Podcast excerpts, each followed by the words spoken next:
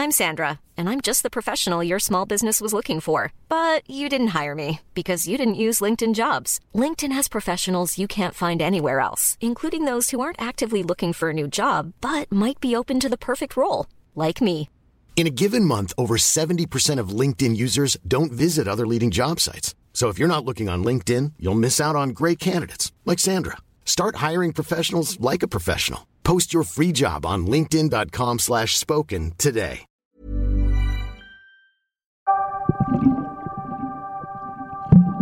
Hmm, qu'il est bizarre l'axolote. On aurait presque envie de l'adopter.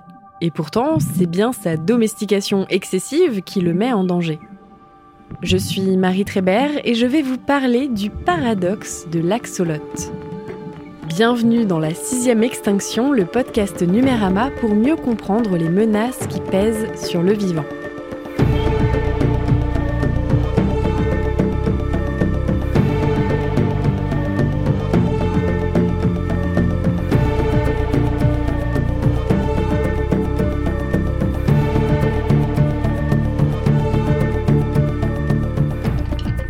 Certaines espèces attirent la convoitise de l'être humain.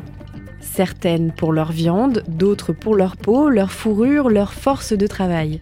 Une convoitise qui coûte parfois très cher aux vivants, qui s'effritent et n'arrivent pas à suivre. Quand on parle d'extinction, on imagine souvent une espèce disparaître, s'éteindre complètement. Il n'y a plus d'individus vivants et c'est tout. Mais certaines histoires de presque extinction sont plus complexes, voire paradoxales. Saviez-vous que plusieurs espèces étaient quasi disparues à l'état sauvage et pourtant abondantes à l'état domestique? Aujourd'hui, nous allons nous intéresser à une célèbre créature étrange aussi bizarre qu'attendrissante, l'axolote. Si vous ne connaissez pas la bête, c'est un curieux petit animal aquatique ressemblant à une salamandre. On le reconnaît grâce à ses jolies branchies caractéristiques, il peut atteindre 30 cm et peser plus de 300 grammes. Et si sa présence est massive dans les aquariums et qu'en déboursant quelques dizaines d'euros, vous pouvez en adopter un très facilement, qu'il est présent à tout bout de champ sur les réseaux sociaux, cet animal est bien au bord de l'extinction à l'état sauvage. Mais comment un tel paradoxe est-il possible? Pour ça, il va falloir encore une fois remonter le temps. Nous sommes en 1864 et les premiers axolotes vivants arrivent à Paris. 34 animaux font partie d'une collection d'artefacts naturels ou culturels issus d'une expédition menée par le gouvernement français au Mexique. Ils sont alors confiés à la Société zoologique d'acclimatation de France. Son but? L'introduction, l'acclimatation et la domestication en France d'animaux exotiques utiles afin de doter l'agriculture et l'industrie de nouvelles ressources. Mais les membres de cette société ont aussi un grand intérêt pour les animaux de compagnie et une fascination pour ces nouveaux animaux exotiques. Les axolotes fascinent dès leur arrivée par leur apparence étrange et ils sont placés au jardin d'acclimatation. À l'origine, aucun but scientifique n'est accordé à l'axolote. Ils sont là pour divertir, ce sont des animaux de collection et qui sait, ils seront peut-être utiles. 6 des 34 animaux sont confiés à Auguste Duméril, professeur d'ichtyologie et d'herpétologie au Muséum d'histoire naturelle de Paris. C'est à partir de ce moment-là que l'axolote devient l'objet d'une curiosité scientifique et d'études à son sujet. À partir de cet instant-là, l'animal n'arrêtera jamais de fasciner la recherche. Duméril essaye d'étudier l'animal, mais pas si facile. Quelque chose semble ne pas coller. L'axolote a tout de l'apparence d'un juvénile avec ses branchies. Mais pourquoi aucun spécimen ne semble jamais grandir? Pourquoi ne perd-il pas ses branchies comme les salamandres le font? Pourquoi ne ramène-t-on que des spécimens au stade larvaire depuis le Mexique? Georges Cuvier, qui avait étudié plutôt ces animaux, mais dans du formol et pas vivant, avait déjà plusieurs hypothèses. Duméril confirmera cette étrangeté du vivant. Les axolotes sont bien au stade larvaire, mais toute leur vie.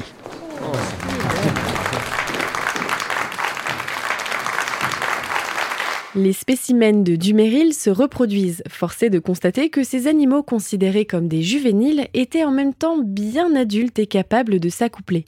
De quoi s'arracher les cheveux. Il établit alors un rapport sur la reproduction des axolotes et il constate un an plus tard que l'animal s'acclimate extrêmement bien en captivité. À partir des 34 individus présents de base, 800 petits axolotes sont nés. Un taux de reproduction record qui va lui permettre d'étudier encore plus en profondeur l'animal. Il découvre alors que certains animaux perdent leurs branchies, changent d'anatomie et deviennent terrestres dans certaines conditions, ce qui est absolument déroutant. Attention, spoiler, les scientifiques découvriront plus tard que l'axolote est un animal néoténique, ce qui signifie qu'il conserve les traits normalement associés au stade larvaire à l'état adulte sexuellement mature. En gros, ils arrivent à maturité sans subir de métamorphose physique et sans perdre leur branchie de bébé et qu'ils restent sous l'eau alors qu'une salamandre aura cette apparence juvénile mais perdra ses branchies et sortira de l'eau. L'axolote, lui, n'amorce pas cette sortie terrestre. Enfin, dans certains cas, les axolotes peuvent se métamorphoser et perdre leurs branchies et leurs nageoires caudales tout en gagnant de plus gros poumons. Cependant, cela est extrêmement rare et est dû à un équilibre hormonal perturbé. Bref, retournons au XXe siècle. Le taux de reproduction élevé des axolotes en captivité va permettre la distribution de spécimens dans toute l'Europe, l'énigme de la non-perte de branchies attirant la curiosité d'une communauté scientifique plus large. Ils sont alors exportés dans des musées d'histoire naturelle, des institutions universitaires, des scientifiques indépendants ou encore des amateurs passionnés. Tout le monde veut un axolote.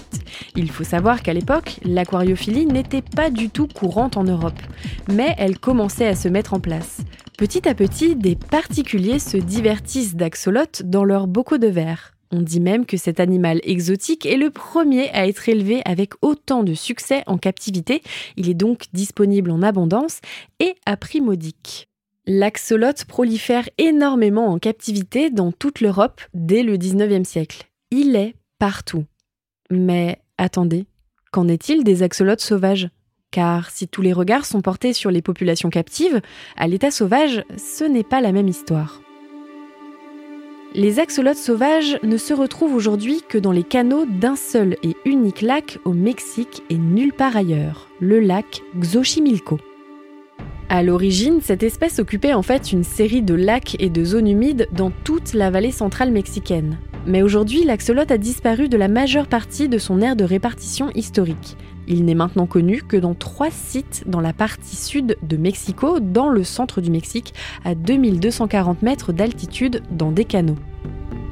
À l'époque précolombienne, les habitats aquatiques de la vallée centrale de ces lacs étaient idéaux pour les axolotes. Les Aztèques ont conçu leurs habitations dans un système de canaux et de zones humides qui ont considérablement augmenté la quantité de rivage. Les axolotes prospéraient alors dans cet écosystème et fournissaient une source de nourriture abondante et facilement disponible pour les humains.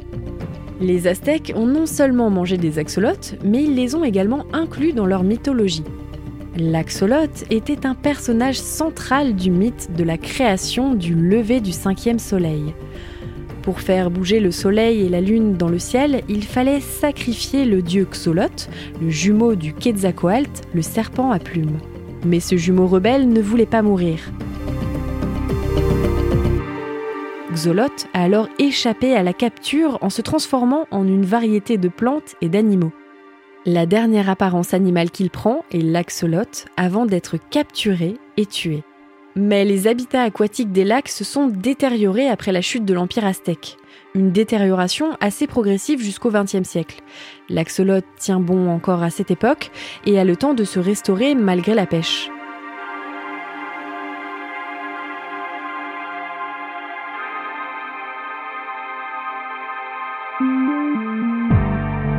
Mais non loin, la ville de Mexico voit sa population tripler entre 1950 et 1974, l'urbanisation demandant des ressources énormes d'approvisionnement d'eau. L'eau est alors drainée depuis la nappe phréatique issue des sources souterraines des montagnes entourant la ville. Et au début des années 50, les lacs ne reçoivent plus assez d'eau de source et de rivière et ça sèche. Le pH de l'eau se modifie, elle devient alcaline, salée, polluée. Les contours de terre du lac de Xochimilco s'effondrent littéralement à une vitesse alarmante, 30 à 40 cm par an. Autant vous dire que pour un axolote, forcément, il fait meilleur à vivre dans un bocal que dans les eaux dévastées de ce lac. Des solutions sont alors mises en place au fil des années, des barrages sont construits pour freiner l'affaissement des sols et maintenir les niveaux d'eau du lac. Mais les barrages fragmentent l'habitat des espèces sur place qui meurent et n'arrivent plus à se reproduire. Les algues prolifèrent, les prédateurs introduits comme certaines espèces de poissons prolifèrent aussi et se nourrissent des axolotes et de leur progéniture. Et c'est tout un écosystème qui commence à partir en fumée.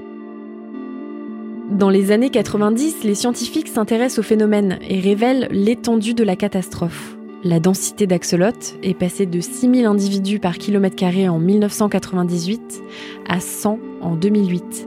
Et des données récentes suggèrent qu'il y a aujourd'hui moins de 35 axolotes par kilomètre carré. Oui, on peut le dire, c'est une catastrophe. Une catastrophe silencieuse, invisible pour nous, occidentaux, friands de ces petits animaux de compagnie en bocaux. Aujourd'hui, on estime qu'il y a entre 1000, pour faire large, et 50 individus sauvages. En totalité, l'axolote est aujourd'hui classé en danger critique d'extinction. C'est simple, c'est le dernier stade avant l'extinction totale dans la nature.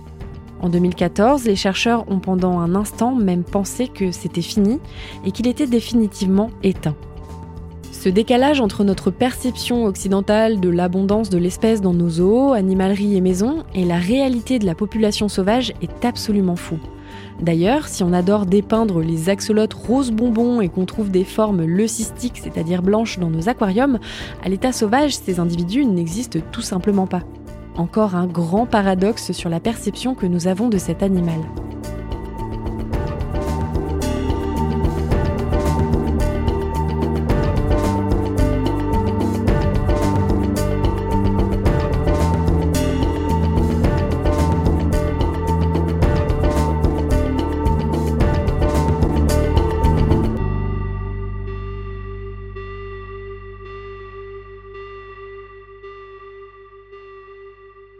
L'axolote est maintenant au centre de l'attention des scientifiques et il est abondant aussi dans les laboratoires. Depuis 150 ans, on l'étudie et c'est une pure merveille du vivant. C'est devenu un modèle de laboratoire central et crucial pour les scientifiques. Avec sa physiologie unique, son embryologie unique, son incroyable génome, l'axolote nous apporte des réponses sur des enjeux de lutte anti-cancer ou encore la répartition des tissus. Ces animaux nous ont aidés à comprendre comment les organes se développent et fonctionnent chez les vertébrés. Ils ont aidé les scientifiques à découvrir les causes du spina bifida chez l'homme, une anomalie congénitale dans laquelle la colonne vertébrale ne se forme pas correctement.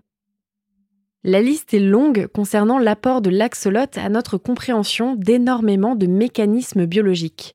Sans compter sa remarquable capacité à régénérer des membres sectionnés, nourrissant les connaissances en médecine régénérative. Mais là où l'abondance de populations captives semble être une aubaine pour les laboratoires, là aussi il y a un hic. Car après des siècles de consanguinité, l'axolote en captivité est de plus en plus vulnérable aux maladies. La diversité génétique des populations sauvages aurait permis de nourrir davantage les recherches des scientifiques, mais étant donné qu'il reste quelques dizaines d'axolotes sauvages, c'est tout simplement impossible de les étudier. De plus, si les axolotes sauvages disparaissent, nous perdrons définitivement une partie de leur diversité génétique naturelle, car les scientifiques estiment que le coefficient de consanguinité moyen des axolotes captifs est de 35%. Pire encore, car en 1935, certains axolotes ont voyagé d'un laboratoire polonais vers l'Amérique du Nord, où ils sont finalement devenus un cheptel reproducteur à l'université de Buffalo dans l'État de New York. Pour anticiper la consanguinité de l'animal, les scientifiques ont introduit une série d'axolotes sauvages pour mélanger le pool génétique des populations. Et à un moment donné, ils ont même ajouté des salamandres tigrées pour diversifier encore plus tout ça. La population de Buffalo a prospéré et a finalement déménagé à l'université du Kentucky à Lexington, qui est maintenant le centre d'élevage mondial d'axolotes. Cela signifie qu'en plus d'être consanguins, presque tous les axolotes dans les laboratoires et les aquariums d'aujourd'hui ont en eux un peu de salamandre tigrée. Rien à voir avec les souches génétiques des populations sauvages. Et ça, ça constitue une énorme perte pour la science. L'axolote est dans l'impasse. Mais si les problèmes le concernant sont complexes et difficiles, ils ne sont pas insolubles. Il est encore possible de raviver l'espoir du petit monstre d'eau mexicain. Si relâcher des axolotes dans les canaux du lac Xochimilco semble tentant, Tant que l'écosystème sur place ne sera pas stabilisé, ça ne sert à rien. Tant que celui-ci sera pollué et rempli de prédateurs, cela reviendrait à les condamner. D'ailleurs, dans la ville de Pátzcuaro, les sœurs de la Sainte Salamandre consacrent leur vie à sauver les axolotes avec le soutien des chercheurs de l'université de Michoacán. Elles les élèvent, leur apportent des soins, contrôlent la population dans un réel souci de conservation. Bon, en contrepartie, elles utilisent certains spécimens pour fabriquer un sirop secret contre la toux avant de les relâcher. D'autres produits touristiques contre la toux sont d'ailleurs commercialisés au Mexique, ce qui porte encore une fois atteinte à notre petit monstre.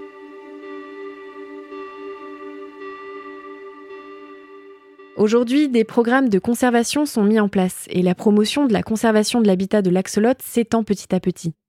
Agriculture plus durable, alternative aux pesticides, les agriculteurs locaux sont encouragés à changer leur méthode de culture.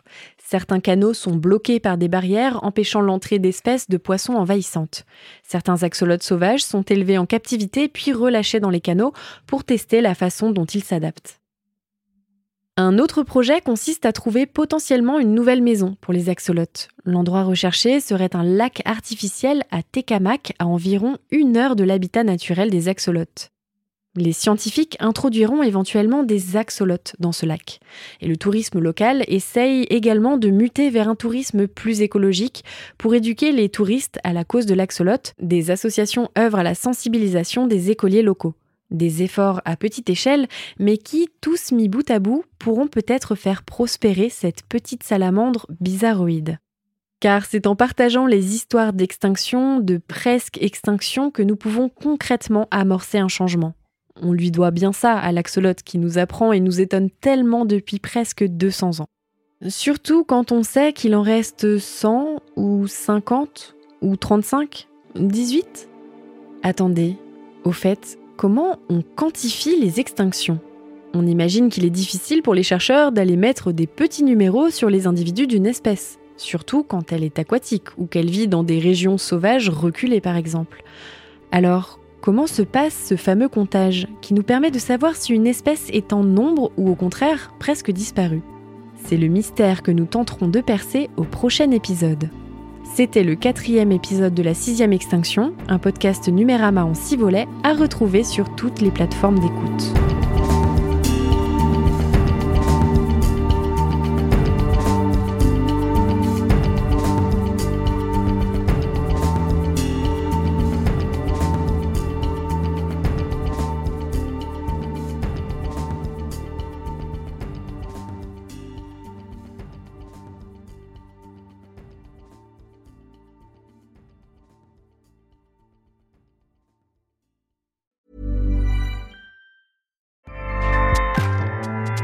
ACAST powers the world's best podcasts. Here's a show that we recommend. This is Roundabout Season 2, and we're back to share more stories from the road and the memories made along the way. We're talking rest stops, if we're stopping to get gas. You will be timed. you will be for sure. Misguided plans. I grew up in the city, so I have like you know, a healthy fear of real extreme darkness. this was like wilderness. A lot of laughs. Y'all weird, but you, yeah, you, you were different. Like you were real different, bro. I can't really put my finger on it.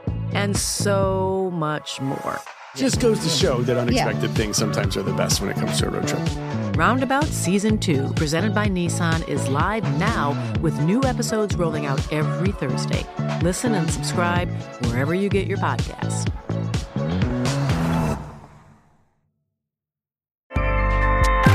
ACAST helps creators launch, grow, and monetize their podcasts everywhere. ACAST.com.